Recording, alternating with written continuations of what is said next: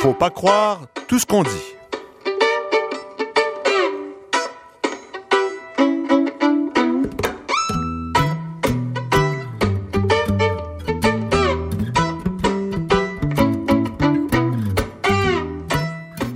Bonjour à tous, ici Franck Dessort, en remplacement de Michel Lacombe, qui, comme beaucoup d'autres Québécois, fait relâche cette semaine. Alors aujourd'hui à l'émission, on s'est donné un défi celui de vous parler d'un sujet qui apparemment euh, ne soulève pas de grande passion à travers le pays, c'est le moins qu'on puisse dire. Je veux parler des courses à la direction des principaux partis d'opposition sur la scène fédérale. Alors évidemment, on parle du Parti conservateur, du Nouveau Parti démocratique et du Bloc québécois. Alors, je ne pense pas que ça se soit d'ailleurs produit euh, très très souvent dans l'histoire politique canadienne que trois partis fédéraux soient simultanément comme ça à la recherche d'un nouveau chef. Alors, vous avez bien sûr d'abord le Parti conservateur, l'opposition officielle, qui, à la suite de la défaite des dernières élections, cherche un remplaçant à Stephen Harper.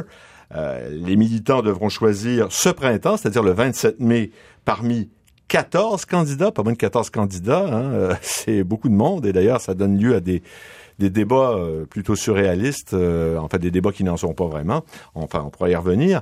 Vous avez ensuite le nouveau Parti démocratique qui, lui, doit se choisir un nouveau chef en octobre prochain afin de trouver un successeur à Thomas Mulcair, qui, s'est fait, comme vous le savez, euh, montrer la porte euh, par les délégués de son parti à Edmonton en avril dernier, à la stupéfaction générale, on peut le dire.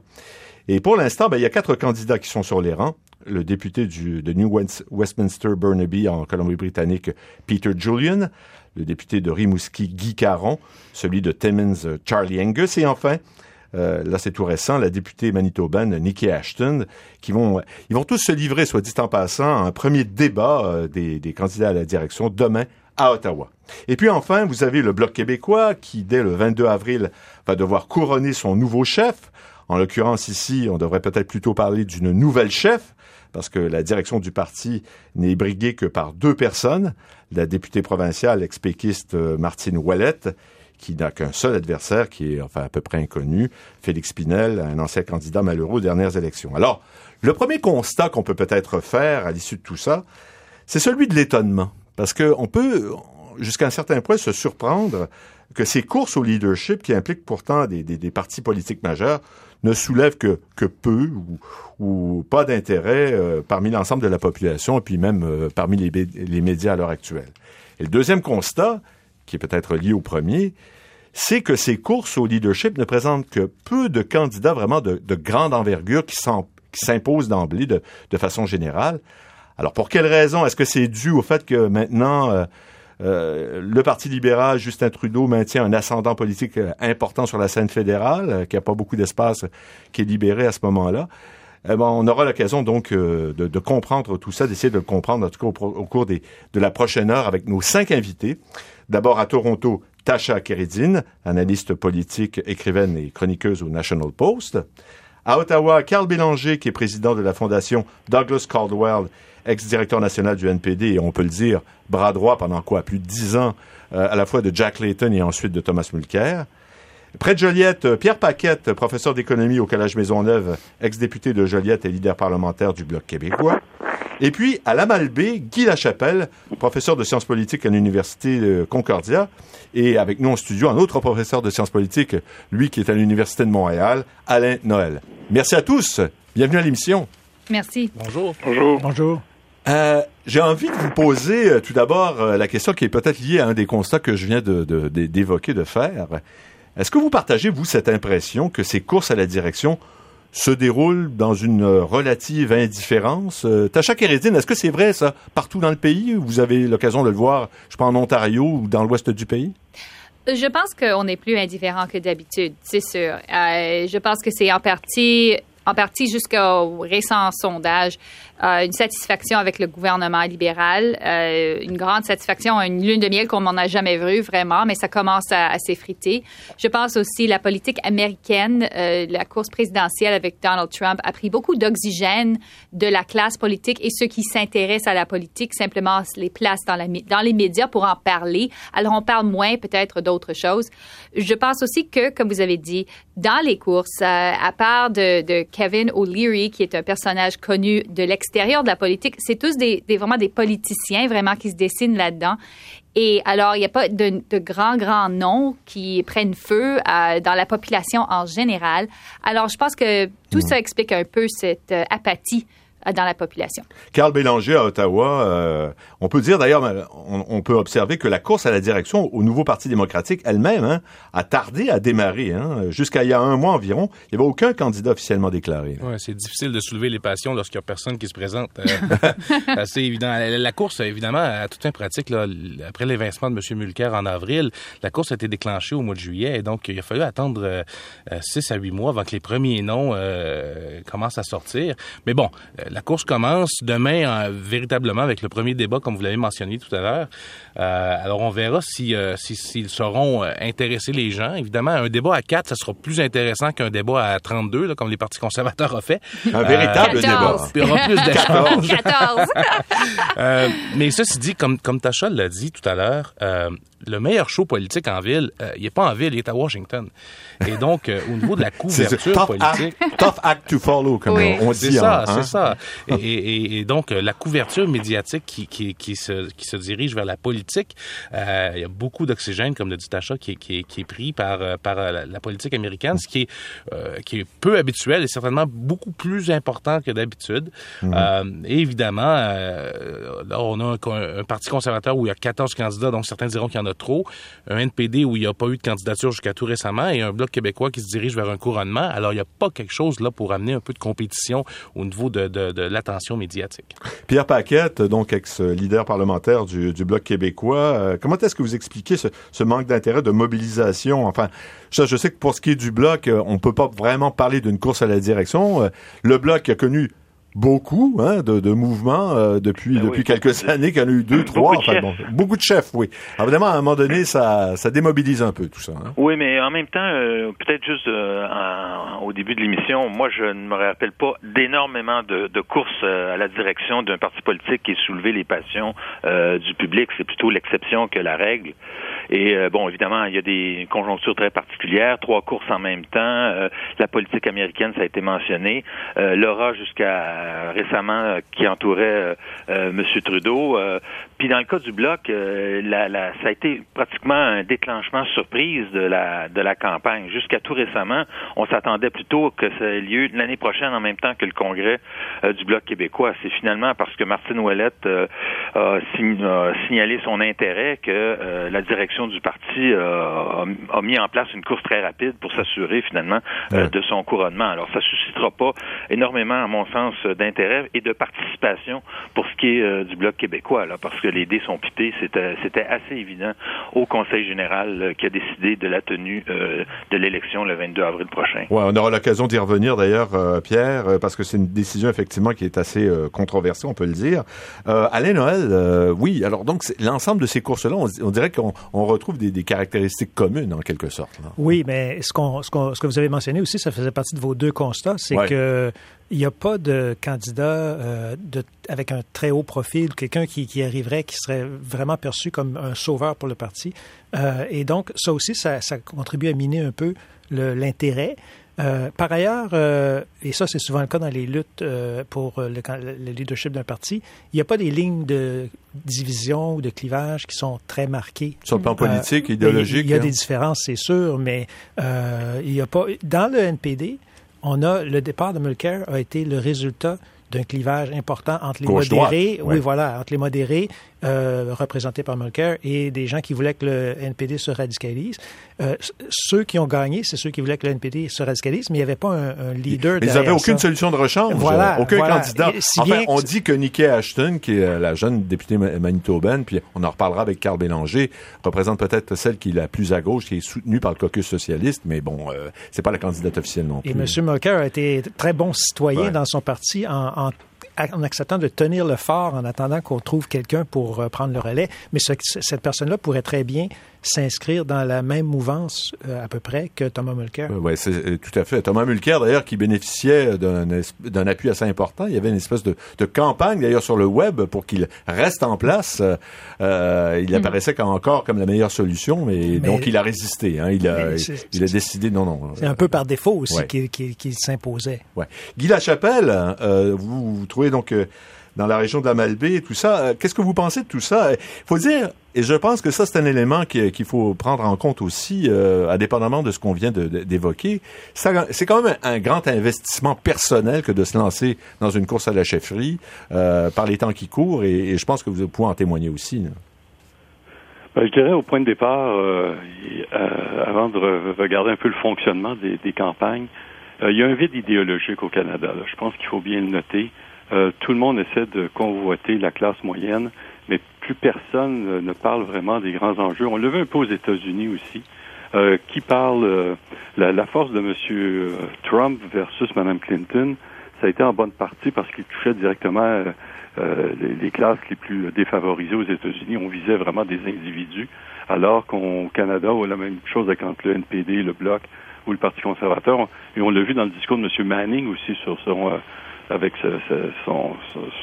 sa fondation, un peu parler de retrouver un peu un, côté plus populiste. Donc, les partis se cherchent et les candidats traduisent bien ça. On a des candidats qui n'ont pas beaucoup de, coffres, qui n'ont pas beaucoup d'idées, et euh, chacun essaie euh, de trouver un moyen de, de sortir un peu de l'ombre, et c'est ça la grande difficulté pour la plupart des candidats. L'autre élément important, c'est ce qu'on parlait euh, essentiellement, ça coûte cher maintenant faire des campagnes. Les candidats, leur capacité à aller chercher de l'argent. Euh, moi, je suis toujours critique des congrès ou leadership parce que je trouve qu'on devrait réglementer davantage euh, les sommes d'argent il est inacceptable. on se souviendra au Canada des sommes fabuleuses que M. Martin avait recueillies. Quand on regarde les campagnes aux États-Unis, c'est la même chose. il faut réglementer un peu pour donner une chance qu'il y ait un vrai débat démocratique et que ce ne soit pas évidemment uniquement l'argent qui, euh, qui contrôle le, choix des chefs. Mais je peux comprendre que les règles changent selon les partis, hein, cela dit. Pardon? Les, les, règles varient selon les partis. Oui, tout à fait, tout à fait. Mais en même temps, euh, au niveau fédéral, bon, le directeur général des élections du Canada avait toujours, il y a des, des réformes à faire. On a des propositions à ce moment-là euh, dans ce sens-là. L'autre chose, il faut, il faut, bien le noter. La, la, la, politique n'est plus ce qu'elle était, les taux de participation sont faibles et il faut que les, chacun des candidats mobilise sa base partisane. Et dans le cas d'un parti euh, fédéral, à, l'exception du bloc, là, je dirais c'est beaucoup plus difficile de, faire le tour. Euh, euh, d'un pays aussi large que le Canada. Bien sûr. Si vous le voulez bien, on peut, peut se pencher de, sur, de façon particulière sur la situation du Parti conservateur du Canada, le parti de l'opposition officielle. Et la première observation qu'on peut faire de cette course à la direction, 14 candidats, encore une fois, qui se bousculent au portillon. Euh, il n'y a pas de candidat de tête, on l'a évoqué, il n'y a pas de, de, de, de figure qui s'impose d'emblée, si on peut dire, hormis peut-être, et justement Tacha l'a évoqué tout à l'heure, Kevin O'Leary, qui semble être en, tête dans les sondages à ce stade-ci, l'ancien dragon de la, de la CBC, l'ancien homme d'affaires, que certains comparent à Donald Trump, hein, on l'a entendu, on l'a vu dans les mm-hmm. médias. Euh, Tacha, vous, justement, qui êtes de, de sensibilité conservatrice, c'est bien connu, euh, qu'est-ce que vous pensez, vous, de cette course? Est-ce que vous vous étonnez de cette situation-là? Je m'étonne un peu, mais euh, d'une autre façon, non. Je pense qu'il y a des courants populistes qui soufflent un peu partout dans le monde et ça explique un peu euh, l'attraction que présente M. O'Leary à la population canadienne parce que c'est un anti-politicien.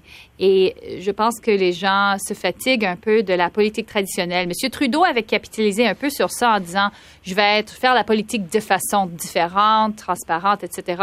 Mais je pense maintenant les gens cherchent même les gens qui ne sont pas des politiciens tout court.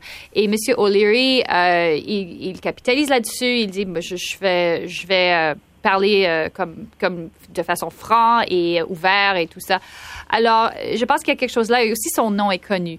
Euh, ça me surprend un peu qu'on a vu toute la discussion euh, sur l'immigration qu'on voit. la campagne de Kelly Leach me surprend à tous les jours parce que mm-hmm. je connais Kelly depuis très longtemps et c'est un discours que j'ai jamais entendu véhiculer jamais de sa de sa vie dans la politique et maintenant c'est elle met ça de l'avant à tous les jours. la, alors que alors que la controverse justement concernant l'immigration, tout ça a quand même coûté cher. Je pense au Parti conservateur. Oui, mais c'est pour ça que je suis surprise. Et c'est ça que je suis surprise que après la défaite que les conservateurs ont eue et qu'elle était associée avec un peu cette annonce sur les pratiques barbariques et tout ça, qu'elle qu'elle est allée sur ce piste-là. La seule raison, je pense vraiment, c'était qu'elle voulait sortir de la mêlée de 14 candidats et que oui, il y a un certain appétit parmi certains électeurs, mm. conservateurs et autres, pour ce type de discours.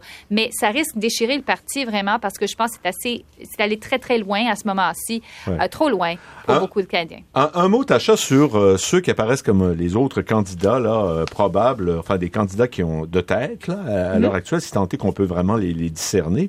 Andrew Scheer, qui a comme une vingtaine de, députés, 23, je pense, derrière lui, dont pas mal du, du, du Québec, qui semble apparemment selon certains, le plus, le plus rassembleur, l'ancien président euh, de la Chambre des communes. Bon, bien sûr, il y a Maxime Bernier, qu'on connaît bien ici au Québec, euh, qui, en tout cas, qui a le courage de s'attaquer à la gestion de l'offre, ce qui est quand même pas évident euh, dans la position qu'il occupe. Et puis Erin O'Toole, qui a eu d'ailleurs hier, Erin O'Toole, l'appui de Gérard Deltel. De Gérard Deltel, ce qui est quand même pas rien. Qu'est-ce que vous pensez de ces gens-là? je pense que c'est tous des des candidats de, on pourrait dire de, candidats solides. Euh, Monsieur Bernier, Maxime Bernier est là le, plus longtemps, le, plus bien connu, et euh, je pense, euh, comme vous avez dit, les, points de vue politiques les plus développés.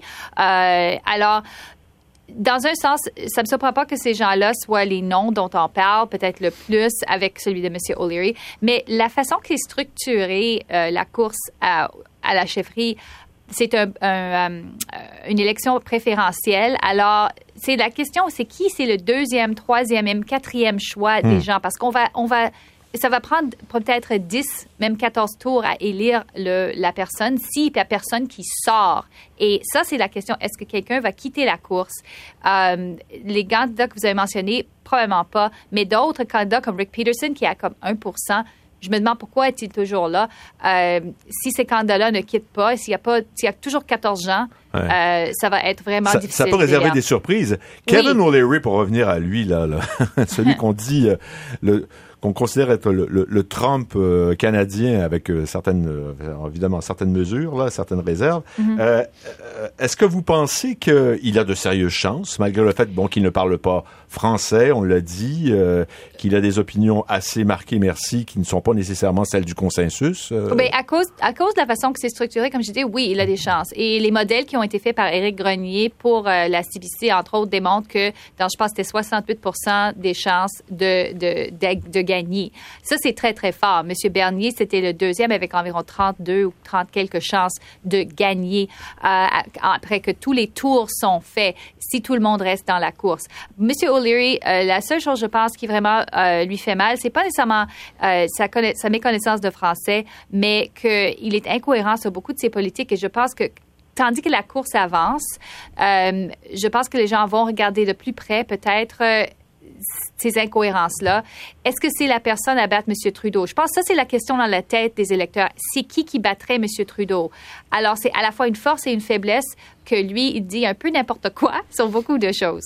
Ouais. En, tout cas, on peut considérer que l'incohérence sur le plan politique n'est pas forcément coûteuse partout, hein, parce qu'on le voit aux États-Unis. Mais c'est hein. ça. Ça dépend dans quelle direction que les, électeurs veulent aller. Mais il y a certains, c'est une attraction, et pour d'autres, c'est oh non, non, on veut pas ça. Un petit mot, parce que ça a soulevé une question, la candidature de M. O'Leary sur la maîtrise de la langue française, des deux langues officielles.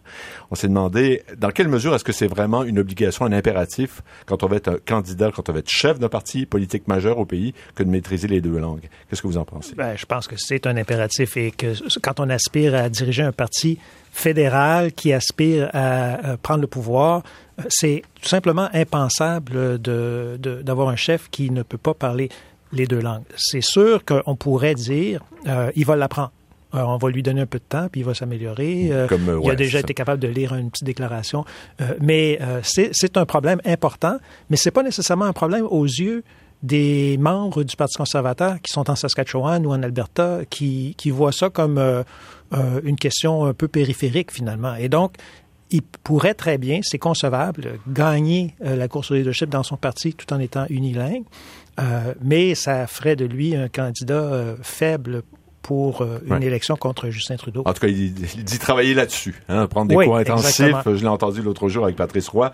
Le nouveau Parti démocratique, maintenant, parlant de cette, euh, cet autre parti politique majeur, là aussi, on constate que beaucoup de, de figures de proue du parti ont décidé de laisser passer leur tour. Hein. Je pense à Alexandre Boulris, que l'on voyait là, éventuellement, euh, pour des raisons familiales. Même chose pour Nathan Cullen, député de Colombie-Britannique, qui avait très, très bien fait lors de la course précédente.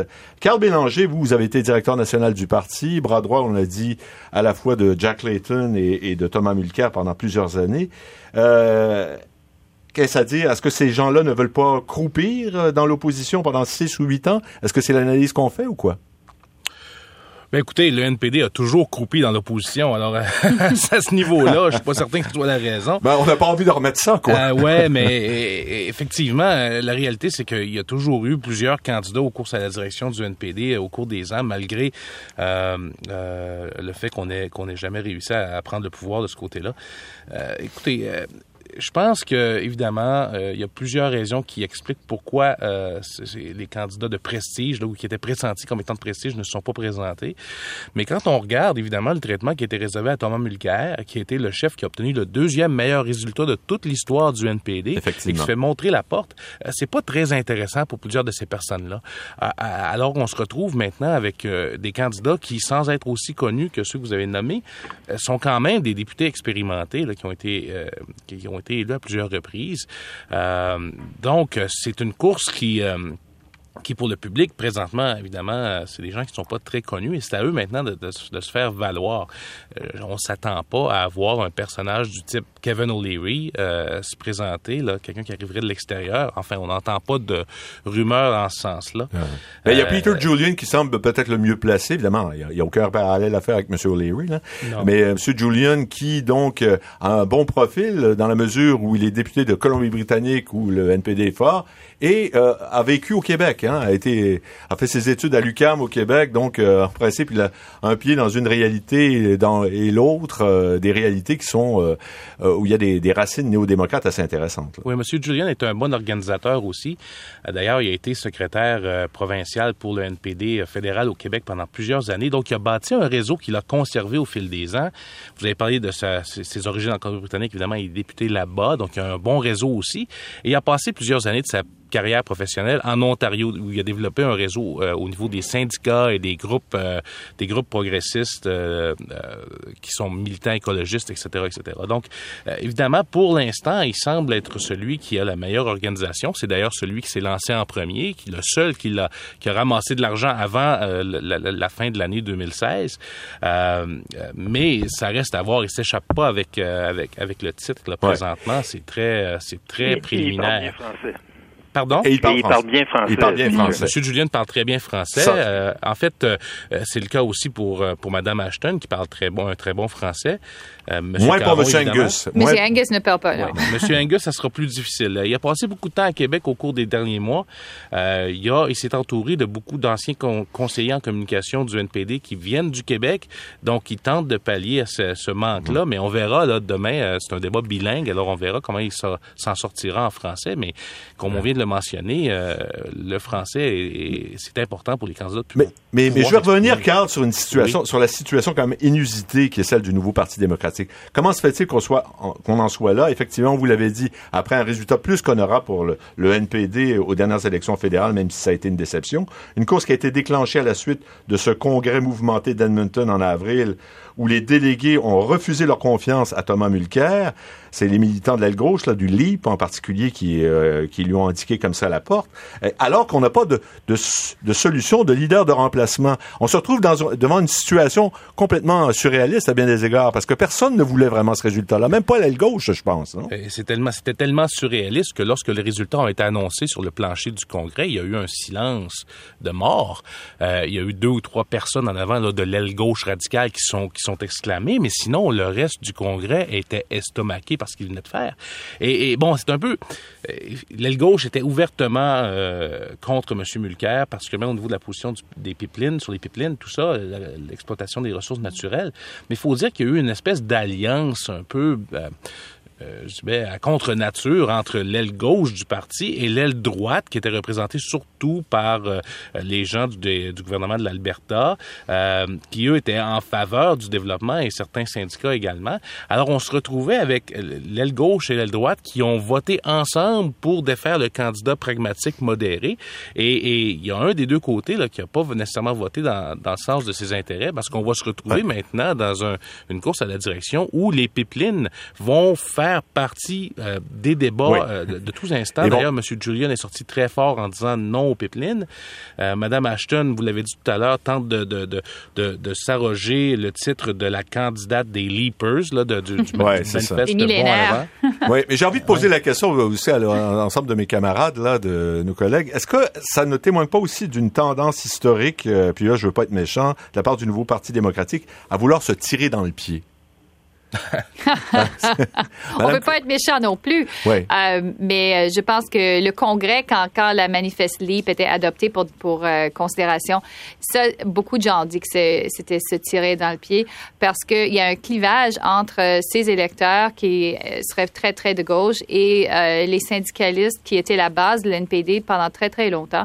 Et on voit ce clivage aussi dans les candidats. Comme vous avez dit, Mme Ashton représente les millénaires qui sont je dirais, plus de gauche, peut-être pas radical, mais plus de gauche, que euh, les syndicalistes représentés plus comme quelqu'un comme M. Angus euh, ou M. Caron. Alors, c'est vraiment, euh, c'est ça qui est la difficulté, je pense, pour le NPD, réconcilier ces deux solitudes un peu. Alain Noël, brièvement. C'est pas propre au NPD. Hein. Tous les partis de se tirer dans le pied?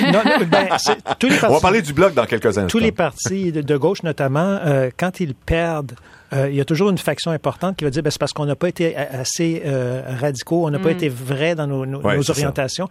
En Grande-Bretagne, euh, les travaillistes ont choisi Jeremy Corbyn comme leader. Aux grandes dames des élites du parti, les Tony Blair et compagnie étaient découragés de voir ça parce qu'ils représentent justement cette tendance de dire ben, on va être on va être des purs quitte à être dans l'opposition jusqu'à la fin des temps et, et ça c'est une le NPD est victime un peu de, de cette possibilité-là aussi. J'ai envie maintenant de parler du Bloc québécois, justement, puis vous m'y amenez d'une certaine façon avec euh, Pierre Paquette, qui, qui, en a été euh, membre et qui l'est toujours d'ailleurs, je pense, non? Euh, oui, je suis toujours membre. toujours membre du parti, mais qui a fait partie des instances dirigeantes pendant très, très longtemps. pour ce qui est du Bloc québécois, donc, et, et de ses dix députés, on peut pas parler vraiment d'une course à la direction à proprement parler, parce que Martine Ouellette semble à peu près seule en lice. Elle fait face à, à une faible opposition, celle de Félix Pinel, qui est un ancien candidat malheureux aux dernières élections. Donc, elle devrait être couronnée, selon toute évidence, à la fin euh, du mois d'avril. Euh, j'ai envie de faire suite à ce qu'on vient de dire. Euh, est-ce que là aussi on retrouve chez le bloc une tentative, une possibilité de radicalisation et de se tirer dans le pied d'une certaine façon Ben, se tirer dans le pied, je sais pas, mais de radicalisation, euh, je pense que c'est vrai. D'abord, il faut voir que lorsque Mario Beaulieu est arrivé, il y a toute une série de, de militants, de militants d'Option nationale qui ont se sont investis dans le bloc et bon, eux, leur priorité, c'est évidemment l'indépendance, presque exclusivement. Et dans ce contexte-là, c'est sûr que Martine Ouellette euh, a été sollicitée par ce courant-là euh, au sein du Bloc québécois.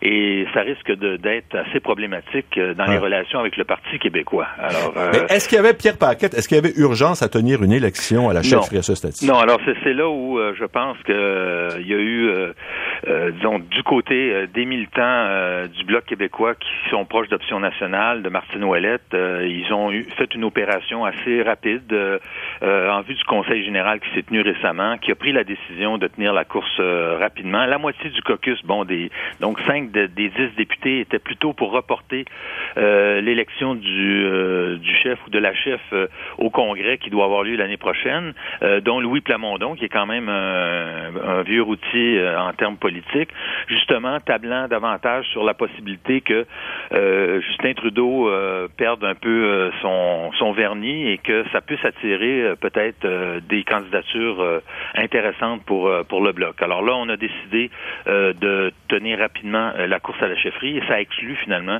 euh, toute une série de personnes qui, d'après ce qu'on m'a dit, là, auraient été intéressées quelques mois avant l'élection à briguer la direction du Bloc québécois. Alors, le, finalement, on peut dire que la, course à la chefferie s'est tenue au Conseil général qui a eu lieu il y a quelques semaines. Alors, le résultat, c'est que Martine Ouellette, donc, va l'emporter selon toute évidence. donc, ex-députée péquiste et maintenant indépendante, qui veut conserver son siège au provincial à l'Assemblée nationale, tout en dirigeant les destinées d'un parti au fédéral. ça, c'est un peu burlesque, ça. Ouais, c'est ça. Alors là, je voudrais vous entendre là-dessus. Euh, D'abord, Pierre Paquet, justement, Ben, je moi, posais je la pense question. que c'est une position qui est intenable. Euh, Ouais. Gilles Duceppe est tout de suite euh, sorti en disant que ça n'a pas d'allure. Puis euh, ça n'a pas d'allure parce que d'abord, ça laisse entendre qu'on peut avoir une députée à l'Assemblée nationale à demi-temps ou à, à, à trois quarts de temps, et puis un chef de parti à Ottawa à 25% du temps ou à 50 Alors, pour alimenter le cynisme de la population, je pense qu'il n'y a pas meilleure, Ouais, euh, ouais. euh, meilleure euh, potion. Ouais. Alors, Guy je- Lachapelle, que- voudrais vous entendre là-dessus. Ben, euh, d'abord, je pense que tous les partis ont un problème, euh, de manière générale. Euh, je pense qu'on on a de la difficulté à identifier no- notre vraie base militante, que personne n'en parle, mais, euh, mais on, c'est là qu'on ce qu'on a vu aux États-Unis, c'est que M. Trump a été chercher des, des- les, Ouais. les, les travailleurs qui votent maintenant à droite. On avait vu ça du temps du Plessis, Ouais. euh, avec la montée des tiers partis au Canada début des années 60. Ouais. Euh, ça, ça c'est tout le monde semble. euh, On dirait que tous les partis ont à peu près la même idéologie. Les candidats essaient de, de regarder les mêmes. euh, Ouais, je comprends les- bien. Mais sur la et question. l'autre chose, c'est sur les chefs. Là, Ouais. euh, ben, le- la tendance générale, c'est que les chefs sont rendus interchangeables dans toutes les démocraties. Ouais. Les partis, depuis, je dirais, une quinzaine d'années, changent plus rapidement qu'avant leur chef. Ouais. On dirait qu'à chaque fois qu'il y a une élection, euh, les partis n'ont pas la stabilité comme organisation d'avoir un chef, de le garder et de monter un programme électoral. Et ça, ça a été, je dirais, dans le cas du Bloc, ça- bon, Gilles Duceppe a été le- pendant des années le chef le plus euh, aguerri à Ottawa. Euh, mais ça, c'est rare qu'on voit ce, euh, aujourd'hui, en tout cas dans, dans, dans nos démocraties, des, des, des partis. Parce que leur objectif, évidemment, c'est l'élection. Mais il y a au-delà de l'élection, il faut, Ouais. il faut une base militante. Il faut être capable d'aller rejoindre les citoyens. C'est là qu'on c'est là qu'on devrait se poser des Mais, questions. mais sur la situation euh, particulière d'une double direction, enfin d'un- d'un d'un double emploi comme ça, je pense que oui, Tacha euh, et Carl, vous aviez quelque chose à dire là-dessus. Ouais, et je, je pense que c'est- c'est c'est- c'est ridicule, honnêtement. Et c'est un insulte aux électeurs euh, qui ont élu Mme Ouellette pour euh, les représenter à l'Assemblée nationale. Euh, c'est c'est quelque chose, je pense, qui, qui rendrait les gens très cyniques, oui, parce qu'on peut dire, bon, est-ce qu'elle veut avoir deux salaires? Est-ce que, ou est-ce qu'on pense que, dans un autre côté, le Bloc québécois euh, est aussi peut-être euh, impuissant, que ça peut être une job à temps partiel, parce que c'est sûr que si on veut faire l'indépendance du Québec, c'est pas par le Bloc québécois que ça va se passer. Alors, euh, pour elle, député indépendant et euh, député du Bloc, ça veut dire qu'il y a un des deux au moins qui, qui n'est pas la priorité. Alors, je pense qu'elle ne peut pas continuer comme ça quand, quand elle a- obtient la chefferie. C'est une, c'est une question aussi d'argent, hein, euh, de ressources premièrement des, de, de l'Assemblée nationale qui pourraient être utilisées euh, pour euh, contribuer au bloc, ce qui est un problème, mais aussi le fait que probablement le bloc québécois n'a pas les moyens de payer un salaire équivalent à Martine Ouellette pour la- la- l'enlever de son siège à l'Assemblée nationale. Donc, elle veut conserver évidemment ce- ce- ce- ces fonds-là euh, pour, pour, pour, pouvoir subsister et, et faire vivre sa famille. Euh, Mais ça démontre peut-être un peu un symptôme plus profond au sein du bloc. Mais je suis d'accord avec M. quel Paquette. est-il là. ce symptôme-là? Mais c'est qu'évidemment, on parlait de base militante il y a quelques instants, c'est qu'au Bloc, il n'y en a plus de base militante. Ça n'a jamais été un parti qui a ramassé beaucoup d'argent. Euh, depuis la fin des subventions euh, fédérales euh, qui étaient données par, par, par- par le gouvernement Oui, mais vous dites ça, puis élection. j'entendais Mario Beaulieu qui disait on aurait tout à fait les moyens éventuellement de rémunérer la chef. Non, mais, euh, mais- mais par contre, pour euh, Carl, c'est le Bloc québécois qui a le membership le plus important euh, parmi les partis fédéraux au Québec. Là, on parle de, de plusieurs dizaines de milliers de membres. Il n'y a pas grand partis euh, fédéraux qui ont Mhm. autant de membres. Maintenant, récolter de l'argent, je pense que ça doit être aussi difficile au NPD qu'au Bloc québécois. Euh, Alors, euh, Possiblement, moi, mais moi, sauf que notre que- chef, nous, sera pense- pas à l'Assemblée nationale. mais, non, mais je pense, je pense que le Bloc québécois aurait les moyens de, de rémunérer euh, euh, Madame Ouellette, là. Et puis c'est pour ça, que, à mon avis, ça va se régler euh, tout de suite après l'élection euh, de Martine euh, à la, la présidence du parti. Et juste pour euh, pour terminer sur sur ça, c'est pour ça que moi je pensais qu'ils attendraient l'année prochaine au Congrès, parce qu'à ce moment-là, si Madame Ouellette avait été élue au Congrès, on aurait été à quelques mois de l'élection à Québec et à Ottawa, et à ce moment-là, elle aurait démissionné sans déclencher euh, d'élections partielles, et puis euh, le, le pont aurait été euh, euh, de, de courte durée. Alors euh, Ouais. vraiment là, on a on a vu une opération pour s'assurer du couronnement euh, de Madame Ouais, Ouellette très, très euh, le 22 avril prochain. Alain? Au-delà du caractère euh, approprié ou non de- du double emploi là, de Mme Ouellette, qui serait députée à, à Québec et chef du Bloc à, à Ottawa, euh, ce- ce- ce- cette double fonction-là envoie symboliquement un message aux électeurs que le bloc est en difficulté. Ça, mm. nous rappelle que le bloc est, est exempt, qu'il en arrache. Euh, et, donc, c'est pas c'est pas une bonne idée. C'est pas un bon message à envoyer. absolument. alors, il y aura donc, euh, messieurs dames, une nouvelle donne de nouveaux visages qui vont incarner l'opposition à Ottawa là donc d'ici quelques mois, hein, dans les trois partis. Alors, j'ai envie de vous poser la question à vous tous. Est-ce que Justin Trudeau et les libéraux ont des raisons de, de se méfier, de s'inquiéter un peu? Ou est-ce qu'ils peuvent euh, tout à fait dormir sur leurs deux oreilles compte tenu du capital de popularité dont ils jouissent à l'heure actuelle? Un capital qui semble quelque peu érodé hein, depuis, euh, depuis un certain temps. Euh, j'ai envie de poser la question d'abord, Carl, Carl Bélanger à Ottawa. Oui, mais effectivement, ce capital de sympathie s'érode tranquillement, mais ce serait érodé encore plus s'il y avait eu devant lui des chefs d'opposition permanents et qui seraient en mesure de capitaliser là-dessus. Le fait qu'on ait une espèce de vacuum politique parmi les trois, trois euh, plus grands partis euh, d'opposition à Ottawa lui a permis un peu de, de, de, s'en sortir sans grand, sans payer le prix nécessaire. Euh, maintenant, euh, il y a peut-être aussi un peu de complaisance qui s'est installée au sein du Parti libéral du Canada euh, parce que on a une opposition affaiblie devant nous. Est-ce que euh, lorsque les chefs seront en place, on sera en mesure de changer la donne? On verra, mais à tout le moins, il y aura beaucoup plus de possibilités pour l'opposition de faire payer le prix à Justin Trudeau en cas de, scandale, en cas de mauvaise gestion et, tous les problèmes qu'on a vus au cours des derniers mois. Ouais, euh, je pense à certains indicateurs de ces difficultés, en fait, de cette lune de miel qui peut s'évanouir, s'estomper quelque peu. Il y a eu tout ce dossier, notamment de la réforme démocratique, avec les résultats nul hein, que l'on a pu constater. Euh, Pierre Paquette, euh, justement, est-ce qu'il y a, il y a éventuellement là un ballon à reprendre pour un parti qui peut être le Bloc, qui peut, qui peut être le nouveau Parti démocratique ou les conservateurs? Ben, ça m'étonnerait que le Bloc reprenne à sa charge euh, la réforme des institutions démocratiques fédérales. la position du Bloc a toujours été de, de d'être d'accord avec euh, une réforme qui euh, donnerait davantage de, poids à chacun des votes, là, mais je pense pas qu'il va prendre le leadership à ce point de vue-là.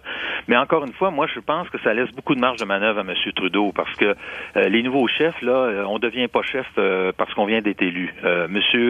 Duceppe était pas le même en 97 quand il été élu qu'en 2010 ou en 2009. Ça s'apprend. Et puis, ils auront relativement peu de, de, temps pour apprendre avant l'élection. Alors, moi, je pense que ça laisse même si je suis d'accord avec Carl que d'avoir des chefs là, bien, euh, bien installés, ça va sûrement euh, leur permettre euh, aux différents partis d'opposition de capitaliser sur les erreurs que, que, font actuellement les libéraux.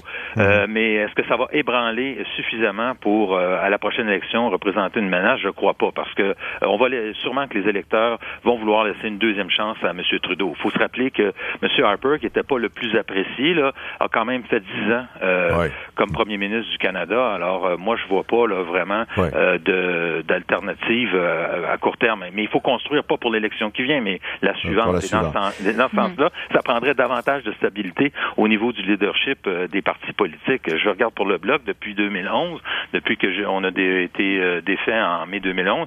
On a eu Daniel Payet, Mario Beaulieu, Gilles Duceppe qui est revenu, et là on va voir probablement Martine Ouellette. Alors ça fait beaucoup de monde en peu de temps, et ça permet pas d'imprimer, je pense, une une tendance ou en tout cas un leadership euh, qui puisse permettre de capitaliser euh, au plan électoral. Alors, Justin Trudeau, sa position semble quand même relativement solide. Reste quand même certains signes inquiétants. On entend beaucoup dire que finalement, il n'y a pas une si grande différence dans les faits en termes de politique avec les conservateurs dans certains dossiers. Je pense à la santé, la question des transferts, qui a finalement été réglée hier avec le gouvernement du Québec, euh, bon, qui est un où on a trouvé une solution de compromis, mais qui ne semble pas tellement tellement satisfaire évidemment les instances ici euh, provinciales. Alain Noël, euh, c'est le cas aussi. J'entendais plutôt cette semaine un dossier remarquable de ma collègue Marie-France Bélanger concernant la recherche scientifique le gouvernement Trudeau qui avait juré justement qu'il gouvernerait par la science, qu'il appuierait les scientifiques. Or, dans les faits, euh, les chercheurs tirent le diable par la queue plus que jamais. Mais la question de la santé, c'est un, bon indicateur quand même de la force relative du gouvernement Trudeau. Euh, Gaétan hier, disait finalement, on n'a pas tellement de choix. Le gouvernement fédéral décide de la hauteur des transferts qu'il nous envoie. Et la seule arme qu'on a, c'est la bataille de l'opinion publique. Et c'est assez clair que le gouvernement Trudeau a jugé qu'il pouvait réduire euh, la hausse des, frais euh, des transferts en santé sans grandes conséquences finalement. Et donc, ils ont imposé leur solution aux provinces. Les provinces se sont résignées, le Québec notamment, se sont résignés à accepter à peu près l'offre initiale qui avait été faite. Et, ça montre que euh, c'est vrai que la, bulle s'est un peu dégonflée, mais actuellement, je pense dans les sondages, le gouvernement Trudeau est à peu près où il était au moment où il a gagné les élections. Et donc, ils sont encore en mhm. position de Il y a beaucoup de travail à faire pour l'opposition. Euh, exactement. Et, et, tantôt, vous vous demandiez qu'est-ce, qu'est-ce qu'un, euh, je pense c'est euh, Pierre Paquette qui disait qu'est-ce qu'un chef peut faire, ça prend du temps avant de, de, de faire sa marque. Euh, au Québec, Jean-François Lisée a été nommé chef du Parti québécois. Il, on, je pense qu'on peut dire de façon générale, il a fait du bon travail. Euh, mais l'incidence sur les sondages est encore très modeste. Euh, et donc, euh, c'est un, un, travail de longue haleine. Ouais. Mm. Il y a le prochain budget là qui va être quand même un élément significatif. Tacha, je pense que les conservateurs vont regarder ça de très très près. Évidemment, ce déficit qui explose. Oui, le déficit modeste de 28 milliards de dollars, intéressant ça. je pense que M. Trudeau va avoir des problèmes non seulement avec la gestion fiscale, mais avec les promesses qu'il a fait, euh, les pipelines, la marijuana, la réforme démocratique, les autochtones. Il a fait des promesses sur plein de dossiers. Et maintenant, on commence à se dire, en, comment dire en anglais, where's the beef? Où est-ce que c'est la preuve qu'il a agi? C'est pas comme être élu euh, le chef d'un parti d'opposition, comme M. Lisée, là. C'est sûr qu'on va pas accomplir des choses dans ce dossier-là de la même façon, mais quand on est en gouvernement, on a fait des promesses qu'est-ce qui va arriver si les promesses ne sont pas remplies? Et les pipelines en particulier, ça, ça va diviser beaucoup de monde au profit de l'NPD notamment, pas des conservateurs. Les conservateurs, là où euh, il y aurait peut-être un profit, c'est euh, plus sur le côté fiscal, euh, si les choses s'empirent même plus, et aussi dans les négociations sur l'ALENA avec M. Trump. M. Trump a beaucoup changé la donne pour M. Trudeau. dans un sens, je pense que ça, ça a détraqué son agenda d'une d'une très réelle façon parce que même ces coupures euh, ou ces, ces fermer, fermer ces échappatoires fiscales maintenant, il, ne sait pas s'il devrait faire ça dans ce budget-ci. Probablement pas parce que M. Trump va baisser les impôts sur les entreprises et les, les individus aux États-Unis. Alors, toute cette question de promesses sur ça aussi qu'est-ce qui va arriver? Alors, M. Trump, euh, vraiment, je pense que M. Trudeau est plus un, un rival ou un, un, problème. Peut-être que ses adversaires politiques au Canada le seront. Oui. Euh, vous parliez du dossier énergétique environnemental. Certains ont fait la grimace mhm. de voir Justin Trudeau reçu par l'industrie pétrolière à Houston. C'est assez singulier. Bon, même s'il il prône une, une, une, conciliation possible entre les intérêts environnementaux et puis la poursuite euh, de l'exploitation des énergies fossiles. Guy Lachapelle, est-ce que vous pensez que là, il y a matière éventuellement, il y aura une ouverture que l'opposition pourrait investir d'une certaine façon et des contradictions qu'on pourrait exploiter. Ben, la question du pipeline de Trans-Canada qui va venir au Québec, je pense que M. Trudeau a déjà indiqué qu'il était dans la même voie que le Keystone Project dans l'Ouest. Donc, euh, on verra ce qui va se passer. Je pense que c'est des belles munitions pour euh, le bloc et, euh, et pour l'opposition au Québec. Là. Mmh. mais évidemment, la politique, comme on sait, c'est long. Les choses changent. Euh, il y a des budgets qui s'en viennent. Il y a toute la relation, évidemment, avec les États-Unis sur les questions d'immigration, euh, sécurité aux frontières, etc. Donc, euh, évidemment, même si les enjeux internationaux jouent peu dans les campagnes fédérales au Canada en général, il reste que les dossiers, ce sont, ce sont des dossiers régionaux. Et la force des partis vont se mesurer. Au Canada, on a peu de partis vraiment pan-canadiens. Ce sont des partis qui travaillent essentiellement sur des bases régionales. Donc, dans, autant en Colombie-Britannique qu'en Alberta, les gens vont voter en fonction des, mmh. euh, de leurs intérêts propres. Et c'est là que les partis, je pense, ont, ont beaucoup de difficultés à avoir des véritables politiques On voit que c'est morcelé. On parle de transfert de paiement. Euh, le gouvernement fédéral est retourné à sa vieille pratique de d'aller euh, d'aller quémander ou d'aller négocier dans chacune des, des provinces. Euh, c'est pas très très, euh, je dirais, payant euh, d'être au fédéral parce que on sent très bien encore que la confiance des citoyens est au niveau de leurs gouvernements provinciaux et non pas au niveau de, de gouvernement, fédéral. Donc, il y a une corde à remonter pour la classe politique et je pense que ces trois congrès euh, le bloc aura une femme, au moins, je dirais, pour une première fois comme chef, mais peut-être NPD. Il, faut que ce soit, il faut que ce soit un peu plus diversifié aussi en termes de, de, de, campagne. En dernière analyse, cela dit, je vais vous poser la question à vous tous très rapidement. Là, euh, quel parti d'opposition vous pensez euh, pourra avoir euh, avec un nouveau chef à sa tête, l'occasion de reprendre le ballon, d'exploiter ces difficultés là qui se profilent pour le gouvernement libéral. Qui, qui est en, meilleure position euh?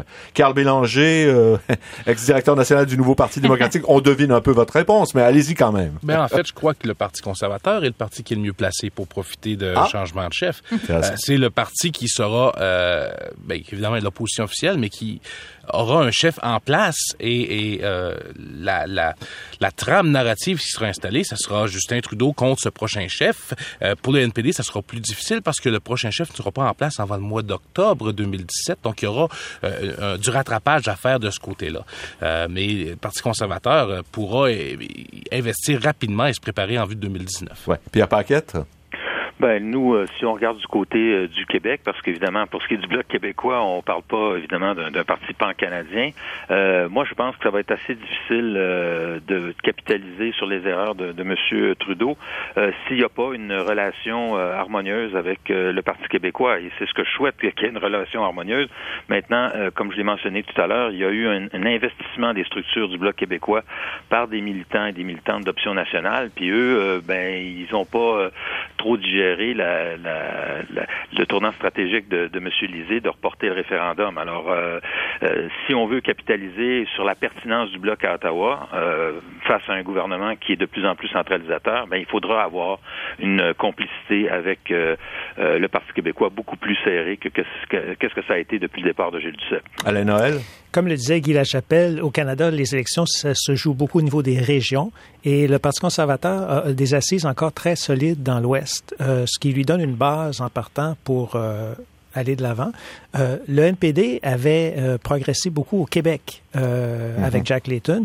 Il a échappé cette avance-là à, la, dernière élection. Et le fait d'avoir justement raté cette chance historique, ça veut dire retour à la case départ? Pas nécessairement, parce que c'est sûr que les, les, racines du, du, Parti libéral au Québec sont pas très profondes non plus. Donc, on va voir, mais s'il y avait, par exemple, une construction d'un pipeline, ça pourrait éroder sérieusement les appuis du mhm. Parti libéral. Donc, la bataille va se jouer province par province et au Québec, c'est encore assez euh, indéterminé. Guy Lachapelle, rapidement. volatilité des électeurs. c'est difficile de, de suivre l'électorat ces temps-ci. On est, comme on le voit aux États-Unis, personne n'était heureux ni de Mme Clinton ni de M. Trump. tous les électeurs américains rejetaient la, la classe politique. je pense qu'au Canada, on est un peu dans cette situation-là. Euh, M. Trudeau devra être très prudent s'il veut garder sa cote de popularité parce qu'on on joue beaucoup sur des clientèles. On est revenu à, à ce clientélisme, on vise des... Mais il va falloir avoir évidemment, ce qu'on souhaite, c'est évidemment des chefs avec une vision et avec une, une vision à court terme, mais aussi à plus long terme sur euh, l'avenir des grands enjeux de société. Et, Tacha Kérédine, en terminant, est-ce que c'est ce qui se dessine au Parti conservateur, une vision peut-être plus pragmatique que celle qu'on a connue euh, dans le passé, ou euh, qu'est-ce que vous pensez? Euh, ça, vraiment, ça dépend. Les candidats sont, se rassemblent sur beaucoup de points, mais sur certains, comme l'immigration, ils, ils divergent. Ça dépend vraiment quelle direction, je pense, pour les conservateurs, ironiquement, que prennent l'NPD, parce qu'un NPD fort va voler des votes euh, aux libéraux, ce qui va être au profit des conservateurs, comme ça a été sous Stephen Harper. Euh, la division de la vote de gauche était vraiment quelque chose qui a expliqué la majorité de M. Harper. Euh, alors, je pense que si ça se reproduise sur les questions environnementales et autres, en en des régions comme Colombie-Britannique, là, ça pourrait faire du dommage à M. Trudeau qui ce serait, euh, comme je dis, au profit des conservateurs. Alors, c'est vraiment, c'est euh, c'est très complexe à ce stade-ci de voir comment ça va se dessiner cette élection-là. Mais on aurait pu mettre fin à cette dynamique si on avait eu la réforme électorale qui a été promise par M. Trudeau. Oui, mais ça ne s'est pas produit. Hein? Oups! Grand choc. Je vous remercie tous de votre participation à cette émission, cette discussion qui, ma foi, était fort intéressante sur un sujet qui était pas au départ nécessairement le plus sexy en ville, qui ne suscitait pas les plus, la plus grande mobilisation populaire entre d'opinion. Merci à nos cinq invités, la chroniqueuse politique Tasha Kérédine, Carl Bélanger, ex-directeur national du nouveau Parti démocratique, Pierre Paquette, ex-député du Bloc québécois, et les professeurs Guy Lachapelle de l'Université Concordia et Alain Noël, professeur de sciences politiques, professeur titulaire à l'Université de Montréal. Je remercie également l'équipe qui est avec nous aujourd'hui, technicien Sylvain Labrec, à la recherche Sylvie Meloche. Cette euh, émission, faut pas croire tout ce qu'on dit, est une réalisation de Jacqueline Castonguay, assisté de Sylvie Tétrault. Ici Franck Dessort, bon week-end et puis euh, ben, la semaine prochaine, Michel Lacombe sera de retour de vacances. Au revoir.